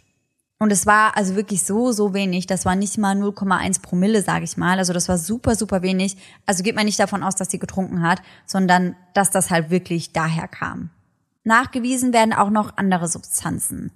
Unter anderem Koffein und Diazepam, ein angstlösendes und muskelentspannendes Beruhigungsmittel. Dazu ein verschreibungspflichtiger Appetitzügler. Der toxikologische Befund findet keine Substanzen, die ihr nicht verschrieben wurden. Alle sind außerdem im Normalbereich, das heißt, sie hat auch nichts überdosiert, sage ich mal. Also dieses Beruhigungsmittel beispielsweise, das kann man natürlich überdosieren, aber das ist nicht der Fall gewesen. Das heißt, selbst durch Wechselwirkungen der Medikamente hätte es nicht zu einer Handlungsunfähigkeit kommen können, also wird ausgeschlossen, dass die Medikamente, die sie genommen hat, irgendwie zu dem Unglück geführt haben. Das heißt, es muss an irgendetwas anderem liegen.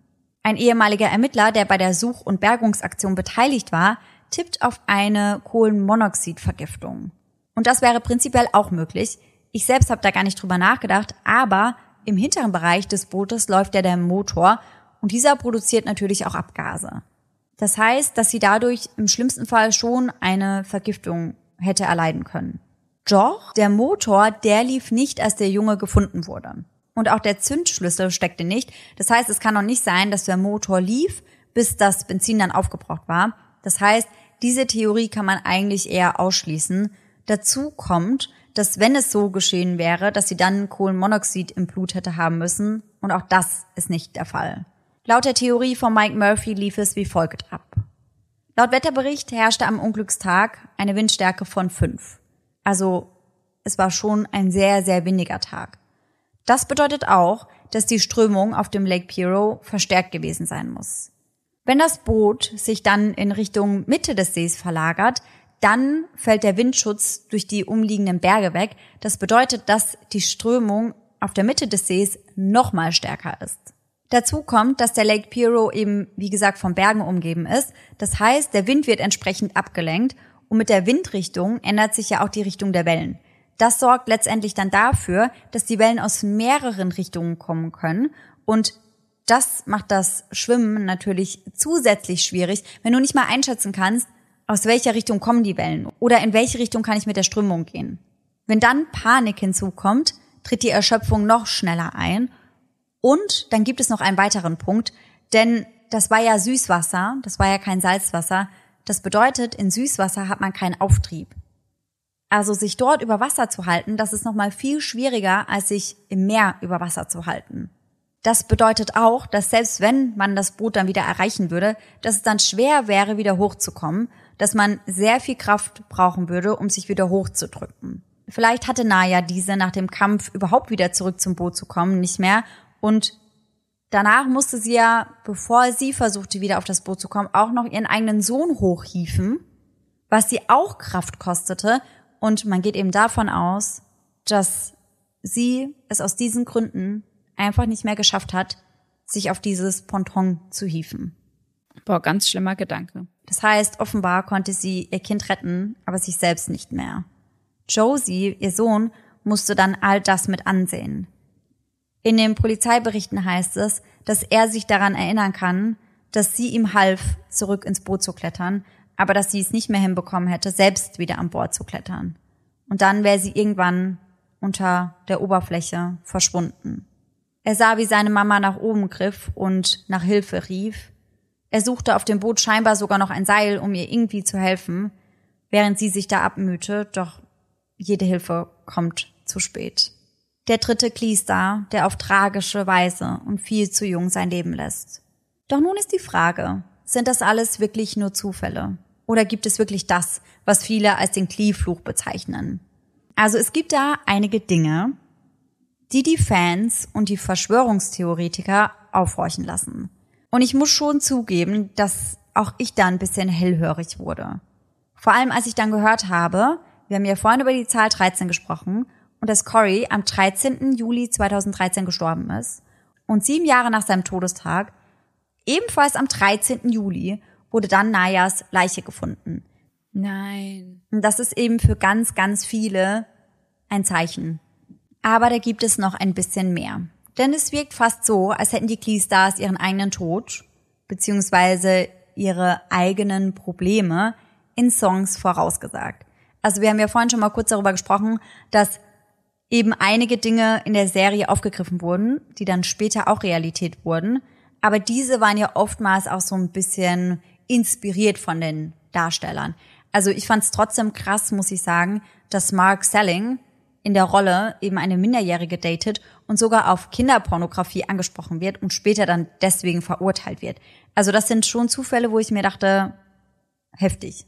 Also ich hatte vorhin auch den Gedanken, dass ich so das Gefühl habe, dass es gar kein, dass es gar nicht mehr richtig getrennt voneinander stattfinden kann, sondern dass die Schauspieler so richtig mit ihren Rollen verschmelzen irgendwie. Wirklich, also die waren wirklich schon eins.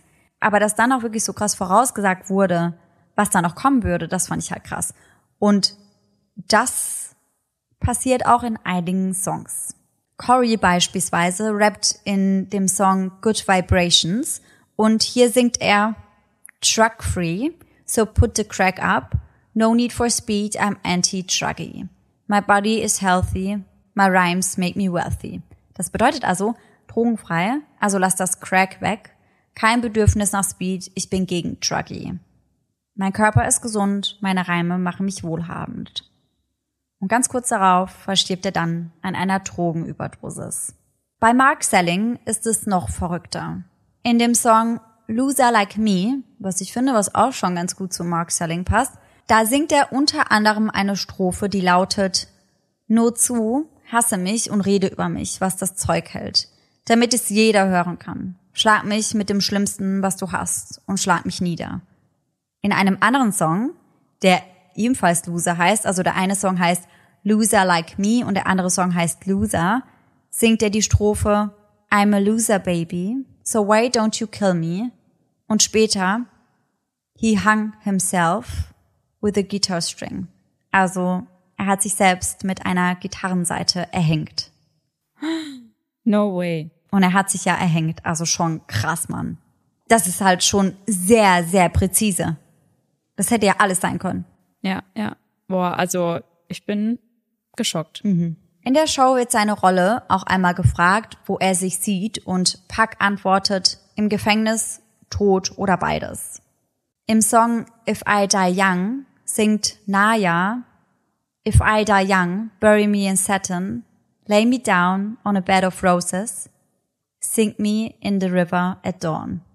Also, wenn ich jung sterbe, begrab mich in Satin, leg mich auf ein Bett aus Rosen, versenke mich in einem Fluss. Sarah, ich kann heute Nacht nicht mehr schlafen, sag ich dir. Es ist so heftig, oder? Ja, voll. Und sie singt unter anderem auch den Song Valerie. Und dieser startet ja mit Well, sometimes I go out by myself and I look across the water. Also nun manchmal gehe ich allein raus und schaue über das Wasser. Und da gibt es eben ganz, ganz viele Leute, die sagen, das kann nicht sein, dass es so viele Parallelen in den Songs und in dem gibt, was dann eben doch später passiert. Und in dem Song We Are the Champions singen sie in genau der Reihenfolge, in welcher sie gestorben sind. Zuerst Cory, dann Mark, dann Naya. Das Ganze wirkt also schon irgendwie verflucht. Aber ich weiß dennoch nicht genau, was ich dazu sagen soll oder was ich davon halten soll, wenn ich ganz ehrlich bin. Also irgendwie wirkt es verflucht, aber ist es wirklich ein Fluch? Also ich muss sagen, ich wusste ja gar nicht, was heute auf mich zukommt in dieser Folge. Und ich bin jetzt schon an dem Punkt, wo ich sagen würde, ich glaube, dass es da einen Fluch gibt, weil ich finde, dass es einfach so viel und das wären schon ganz schön viele Zufälle auf einmal irgendwie. Also gerade auch noch mit den Liedern. Ich kann mir schon vorstellen, dass da mehr hinten dran steckt und ich finde es einfach krass unheimlich. Ich find's auch sehr, sehr, sehr unheimlich. Ich bin mir einfach nur so ein bisschen unsicher, weil, also auf der einen Seite habe ich auch das Gefühl, dass das verflucht ist. Und auf der anderen Seite, da habe ich gar nicht so drüber nachgedacht, aber finde ich, dass es eigentlich nicht richtig ist, zumindest bei einigen Dingen über einen Fluch zu sprechen. Denn jetzt gerade im Fall von Mark Selling, also was alles andere angeht, denke ich mir, ja, das wirkt auf jeden Fall irgendwie verflucht. Aber im Fall von Mark Selling, ich meine, er ist ein verurteilter Pädophiler, der sich umgebracht hat, um nicht ins Gefängnis zu müssen.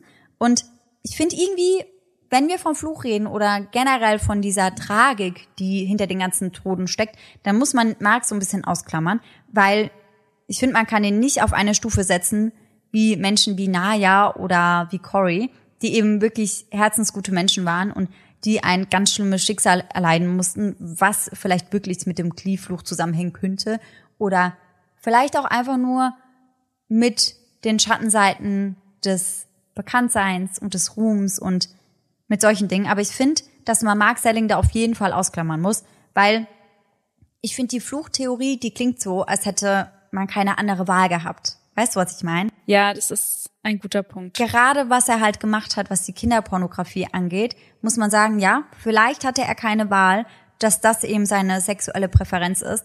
Aber man hat natürlich immer die Wahl, ob man dieser nachgeht oder ob man dieser nicht nachgeht. Ja, da muss ich immer an diese Kampagne denken, die es bei uns gab, so nicht zum Täter werden, wo sich dann Menschen eben an diese Hotline wenden konnten und sich Hilfe suchen konnten. Also, dass man eben lernt, damit umzugehen, dass man eben nicht zum Täter wird. Ganz ehrlich, du kannst nichts dafür, wenn du dich zu Kindern hingezogen fühlst. Und ich glaube, auch für ganz, ganz viele Menschen ist das ganz furchtbar. Und natürlich stimmt da mit ihnen auch was nicht. Aber es gibt eben auch viele, die dann nicht zum Täter werden. Und ich finde diese Fluchtheorie, wenn man die auf Mark Selling bezieht, hört sich das so an, als wäre er halt verflucht gewesen und es wäre er deswegen nicht verantwortlich oder könnte nicht zur Rechenschaft gezogen werden, weil der Klee-Fluch halt einfach schuld war. Weißt du, was ich meine? Ja, das ist ein sehr guter Punkt, weil man sollte schon klar machen, dass er verantwortlich ist für das, was er getan hat. Das ist ganz klar. Ja, das sehe ich auf jeden Fall auch so. Aber was alles andere angeht, ah, bin ich da echt auch so ein bisschen hin und her gerissen. Ich habe halt echt so einen Einblick in Glee bekommen, dass das generell ein sehr, sehr, sehr toxisches Umfeld war. Und wie gesagt, das waren ja auch fast alles Newcomer, die vielleicht mit dem neuen Ruhm auch gar nicht so gut klarkamen und deswegen dann eben wie Cory, der auch vorbelastet war, wieder zu Drogen griffen oder sich anderweitig zu Tode arbeiteten, wie beispielsweise die Crewmitglieder, die dann an einem Herzinfarkt gestorben sind oder die, die sich das Leben genommen haben, weil sie mit dem Druck einfach nicht mehr klarkamen oder diesem nicht mehr standhalten konnten. Ich verstehe schon, dass Leute sagen, irgendwie ist Glee verflucht. Also so viele, so, so schlimme Vorfälle innerhalb kürzester Zeit, das lässt halt schon die Vermutung zu, dass da irgendwas nicht stimmt auf jeden Fall. Ja, vor allem finde ich den Punkt, den du angebracht hast mit dieser Zahl 13, dass die immer wieder auftaucht. Ich finde, das hat schon so einen bitteren Beigeschmack. Also das hat mich auch schon mehr dazu verleiten lassen, an einen Fluch zu glauben. Und ich finde, es ist eben so viel. Also ich meine, wenn mal ein oder zwei Personen von einer und derselben Serie sterben, ja, gerade mit dem Druck und so weiter, ich glaube, das kann man sich gar nicht vorstellen, wie belastend das sein kann. Aber dass es so viele Leute sind, das ist ja schon seltsam einfach. Ja, das sehe ich auf jeden Fall auch so. Und ich finde dann auch beispielsweise, dass Naya am Todestag von Cory gefunden wurde und dass das dann der 13. wieder ist. Und lauter solche Dinge, die finde ich einfach schon sehr krass. Und ich muss auch ehrlich sagen, die Zufälle aus den Songs, diese Parallelen, die haben mir schon auch so ein bisschen einen Schauer über den Rücken gejagt wie gesagt, man weiß natürlich nie, ob das was damit zu tun hat. Und wir hatten ja auch schon ganz oft irgendwelche Fälle oder Täter. Es gibt ja ganz, ganz viele Leute, die in der Musik oder in der Kunst sich ausdrücken auf eine Art und Weise, die gar nichts mit dem zu tun hat, wie sie eigentlich sind. Aber in dem Fall sind das halt so viele verschiedene Aspekte und Dinge, wo ich mir schon dachte, boah, krass, also viel. Also da hat man auf jeden Fall viel jetzt zum drüber nachdenken. Und ich muss ja mir mal Gedanken machen, ob ich mir die Serie anschauen möchte mit dem ganzen Wissen jetzt. Ja, ja. Also was ich dir auf jeden Fall empfehlen kann, ist die Dokumentation The Price of Cree. Und ich habe mir dafür ja Discovery Plus machen müssen über unseren Geschäftsaccount. das ist eine dreiteilige Doku, da kann man natürlich noch mal ein bisschen mehr eingehen auf die einzelnen Charaktere und das habe ich jetzt auch versucht. Also gerade im Fall von Naya und Cory so ein bisschen abzubilden, wie sie waren und was für Menschen sie verkörpert haben. Aber das kann man natürlich mit ganz vielen Bildern schon nochmal anders. Deswegen die Dokumentation ist auf jeden Fall eine Empfehlung. Die fand ich richtig gut. Auch wenn ich viele Informationen zum Verschwörungspart nicht von dort habe. Also mhm. viel auf Lia Michelle rumgehackt, die natürlich nicht verantwortlich ist dafür. Außer vielleicht im Fall von Cory, falls sie es wirklich war, die ihm gesagt hat, trink doch mal wieder was. Also das fände ich halt auch extrem schlimm. Aber das weiß man nicht, deswegen kann man darüber nicht urteilen.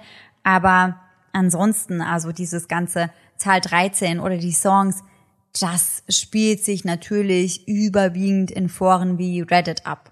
Ja, also ich glaube, ich werde mir die Serie im Urlaub anschauen. Da habe ich Zeit und das interessiert mich wirklich sehr, die ganze Thematik.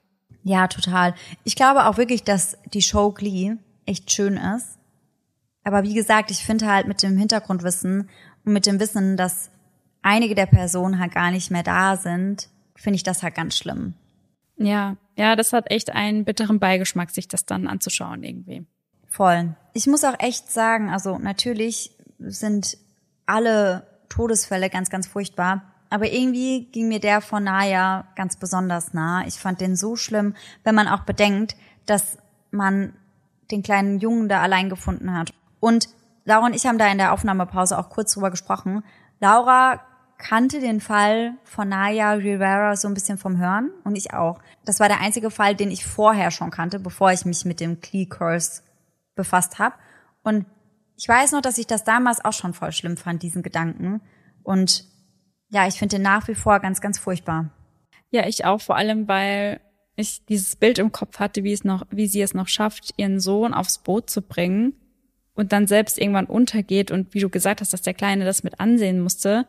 Also, das ist einfach ganz, ganz grausam. Und als ich damals davon gehört habe, hatte ich aber keine Ahnung, dass das eine Glee-Schauspielerin ist. Also ich habe nur im Kopf gehabt, dass eine Mutter mit ihrem Sohn auf einem Boot war und dann nur noch der Sohn gefunden wurde. Aber dass die da irgendwas mit der Serie zu tun hatte, hatte ich gar nicht auf dem Schirm. Das war mir damals auch nicht so bewusst, muss ich ehrlich sagen. Erst jetzt, als ich den Fall dann angefangen habe zu recherchieren, war ich so, ach ja. Und ich weiß aber auch noch, dass ich damals gedacht habe, krass, wie kann man das dann nicht schaffen, wieder aufs Boot zu kommen? Ich habe da irgendwie so eine ganz, ganz komische Einstellung, dass ich immer denk, das würde man doch noch irgendwie hinbekommen. Und als ich mich dann aber so ein bisschen mehr mit den Strömungen beschäftigt habe und mich da so ein bisschen eingearbeitet habe, wurde mir halt auch bewusst, okay, du kannst da gar nichts machen. Wasser ist so eine krass mächtige Kraft. Du kannst da nichts machen. Das ist so, so heftig. Ja, ich glaube, man läuft schnell Gefahr, sowas zu unterschätzen. Also, weil man sich dann einfach denkt, ja, also, ich weiß nicht, weil man selbst noch nie in so einer Situation war, zum Glück. Und dann, glaube ich, kann man sich gar nicht vorstellen, wie kraftlos man dann sein muss in so einer Situation. Ja, total. Und ich habe auch, witzigerweise, in letzter Zeit auf TikTok öfter mal Videos angezeigt bekommen, wie man sich verhalten soll, wenn man in so eine Strömung gerät, weil es gibt gewisse Strömungen, die dich dann auch, wenn du im Meer bist, vom Ufer nach hinten raus aufs Meer ziehen, wo ganz, ganz viele Menschen auch schon gestorben sind, weil sie dann eben versuchen, auf dem gleichen Weg wieder zurückzuschwimmen, den sie quasi nach draußen gezogen wurden. Und das geht aber nicht, weil das ist wie so eine Einbahnstraße. Die Strömung ist da so stark gegen dich, dass du da gar nicht mehr wieder zurückkommst. Und ich habe da ein Video gesehen von einer Frau, die das mal erlebt hat, als sie neun war. Zusammen mit einer Freundin wurde die rausgezogen aufs Meer. Und ihr Vater hatte ihr aber immer eingetrichtert, du musst dich so und so verhalten. Und zwar musst du dann parallel zum Strand schwimmen. Ich sag das jetzt einfach mal, weil es ist Feriensaison. Und wenn ihr irgendwann mal in sowas gefangen werdet, dann wisst ihr jetzt, was ihr machen sollt. Also, wenn ihr rausgezogen werdet, dann müsst ihr parallel zum Strand entlang schwimmen. Und ihr könnt dann immer mal wieder so ein bisschen testen, komme ich an der Stelle wieder rein oder geht die Strömung da immer noch extrem gegen mich? Weil ab einer gewissen Stelle, wenn du parallel schwimmst, ist diese Einbahnstraße vom Wasser eben nicht mehr da und dann kannst du auch wieder ohne diesen extremen Kraftaufwand zurück zum Ufer gelangen. Und dieses Mädchen, das das erzählt hat, oder mittlerweile Frau, die und ihre Freundin, die haben das eben nur, weil sie das wusste, dann auch wieder zurück zum Ufer geschafft. Wie gesagt, ganz viele Menschen schaffen das nicht, weil sie dann eben gegen die Strömung gehen und weil das so extrem anstrengend ist, dass sie dann irgendwann keine Kraft mehr haben und ertrinken. Ja, vor allem kannst du ja dann in dem Moment auch nicht klar denken, dann kriegst du ja Panik und dann weißt du gar nicht, was du machen sollst. Und ich muss auch sagen, ich bin jemand, ich habe extrem Respekt vor Meer. Also ich gehe auch selten wirklich ins Meer. Ich bin dann eher so der Pool-Typ, weil allein wenn mich so eine Welle umhaut, da bin ich schon so, okay, I'm done. So, da habe ich schon, ja, fühle ich mich nicht gut mit irgendwie. Verstehe ich auch. Also ich bin ja schon ein ziemliches Meerkind und ich mag das auch sehr gern, auch so Schnorcheln und so Kram. Aber ich habe da auch extrem Respekt vor, weil das Meer einfach so eine enorme Kraft hat. Du kannst ja nichts gegen machen. Genauso so ein riesiger See wie der Lake Piro. Also du kannst da halt wirklich nichts machen. Ich fand es nur einfach heftig, das zu lesen, weil ich mir dachte, oh Gott, wie schlimm, wenn sie schon an dem Boot ist Wieso hat sie es dann nicht mehr geschafft? Wieso? So, ich fand das so furchtbar. Und ich muss auch ehrlich sagen, mir war das gar nicht so bewusst, dass es so Unterschiede gibt, was den Auftrieb angeht. Also, dass man in Salzwasser durch die Dichte des Wassers, die da höher ist anscheinend, dass man da halt viel leichter rauskommt, als wenn du im Süßwasser bist. Mir war das nie bewusst. Ich hätte da niemals drüber nachgedacht. Also, ich habe mir da vorher auch noch nie Gedanken drüber gemacht. Also, ganz krass, da muss man sich halt auch wirklich Gedanken drum machen. Und wenn man dann eben noch auf so einem Ponton ist, der halt eben dadurch, dass es kein Boot, sondern eher ein Floß ist, noch schneller davon abtreibt, dann kommt man da vielleicht nicht mehr hinterher. Ja, ja. Mit der Strömung und dem Wind. Und dann muss man sich halt erstmal schaffen, im Süßwasser wieder rauszudrücken. Ja, und dann würde ich sagen, sind wir damit auch am Ende der heutigen Folge. Denn das ist eigentlich alles, was es eben zu dem vermeintlichen Klee-Fluch gibt. Ich bin echt mal sehr, sehr, sehr gespannt, was ihr dazu sagt. Also ob ihr irgendwie auch das Gefühl habt, das ist verhext, das ist verflucht. Oder ob ihr sagt, das sind die Umstände gewesen. Hollywood ist halt auch kein leichtes Pflaster. Ruhm und Erfolg hat eben auch Schattenseiten. Und deswegen passiert vielleicht hier auch verhältnismäßig mehr als bei uns Normalos. Also ich bin echt gespannt, was sie dazu sagt. Und ich muss sagen, dafür, dass wir jetzt so lange kein Spooky Sunday mehr hatten, hat's der jetzt richtig in sich gehabt direkt. Das freut mich. Ich war sehr unsicher, ob ich den überhaupt für einen Spooky Sunday machen soll, den Fall, weil das ja was ganz anderes ist als das, was wir normalerweise haben. Aber ich wollte das irgendwie einfach thematisieren. Ich weiß nicht, ich wusste dazu selbst so wenig und ich finde gerade die Todesfälle von Cory und auch von Naya so, so grauenvoll und ich finde es auch nicht schlecht, ab und zu mal über solche Schattenseiten zu berichten. Und deswegen dachte ich mir, komm, ich mache das jetzt. Was ich ein bisschen schade finde, das liegt aber daran, dass ich eben kaum Informationen dazu sammeln konnte, ist, dass man wenig auf die anderen Todesfälle eingehen konnte, be beziehungsweise wenig auf die Menschen, die da eben hinterstecken. Das liegt einfach daran, dass sie auch beispielsweise in der Doku nur ganz, ganz kurz erwähnt werden. Ja, ja. Aber an der Stelle, um das auch mal zu sagen, weil ich finde halt, dass Cory und Naya schon immer sehr, sehr viel thematisiert werden, was auch klar ist, das ist bei Personen, die in der Öffentlichkeit stehen, immer mehr so. Aber dass die Todesfälle der anderen Crewmitglieder auf gar keinen Fall weniger wichtig oder weniger grauenvoll sind. Ja, total. Und ihr kennt das ja, dass es beim Spooky Sunday keinen Gänsehaut-to-go-Moment gibt. Aber Sarah und ich hatten heute einen ganz eigenen Gänsehaut-to-go-Moment, als wir gerade darüber gesprochen haben, dass die Zahl 13 so eine große Rolle spielt, hat Sarah auf einmal gemerkt, dass ihr Skript auch 13 Seiten hat. Und ich bin wirklich aus allen Wolken gefallen. Wir haben die Aufnahme hier ja auch mit Video. Das heißt, ihr könnt das auch sehen, Laura war direkt so, Alter, dein Gesichtsausdruck, den müssen wir auf Instagram hochladen.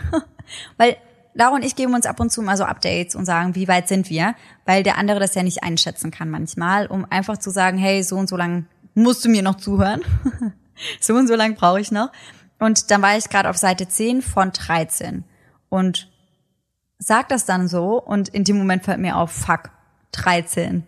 What the fuck is going on? Aber ja, das war unser kleiner persönlicher Gänsehaut-to-go-Moment des Tages. Ja, und das rundet die heutige Folge ja perfekt ab. Würde ich auch sagen. Und wie Laura vorhin schon erwähnt hat, ist es deutlich schwieriger, gute Spooky Sunday Fälle zu finden als normale Folgenfälle. Und deswegen werde ich vielleicht, wie sollen wir es machen, solchen Fragensticker in unsere Story packen oder sollen uns die Leute lieber hierauf antworten einfach? Genau. Spotify finde ich eine gute Option, dass ihr quasi unter der aktuellen Folge bei Spotify bei den Bewertungen uns Spooky Sunday Vorschläge reinschreibt. Das wäre doch super. Das fände ich nämlich auch nice, weil dann ist das so ein bisschen gesondert, weil auf Instagram gehen dann doch manchmal Sachen unter. Und bei Spotify, glaube ich, haben wir dann eine gute Auflistung von ganz vielen Fällen, die wir in zukünftigen Spooky Sundays behandeln können. Und vor allem können dann auch die Leute mit drin, die kein Instagram haben, weil wir bekommen ja sehr viele Antworten auch auf unsere Fragen bei den Spotify-Bewertungen. Deswegen ist das doch ideal. Sehr gut, dann machen wir das so. Und jetzt würde ich sagen, sind wir wirklich ganz am Ende angekommen. Dann hoffen wir natürlich, dass ihr alle nächsten Sonntag bei einer regulären Folge, bei einem regulären Fall wieder mit dabei seid. Und bis dahin, schöne Träume. Bis dann. Tschüss. Tschüssi.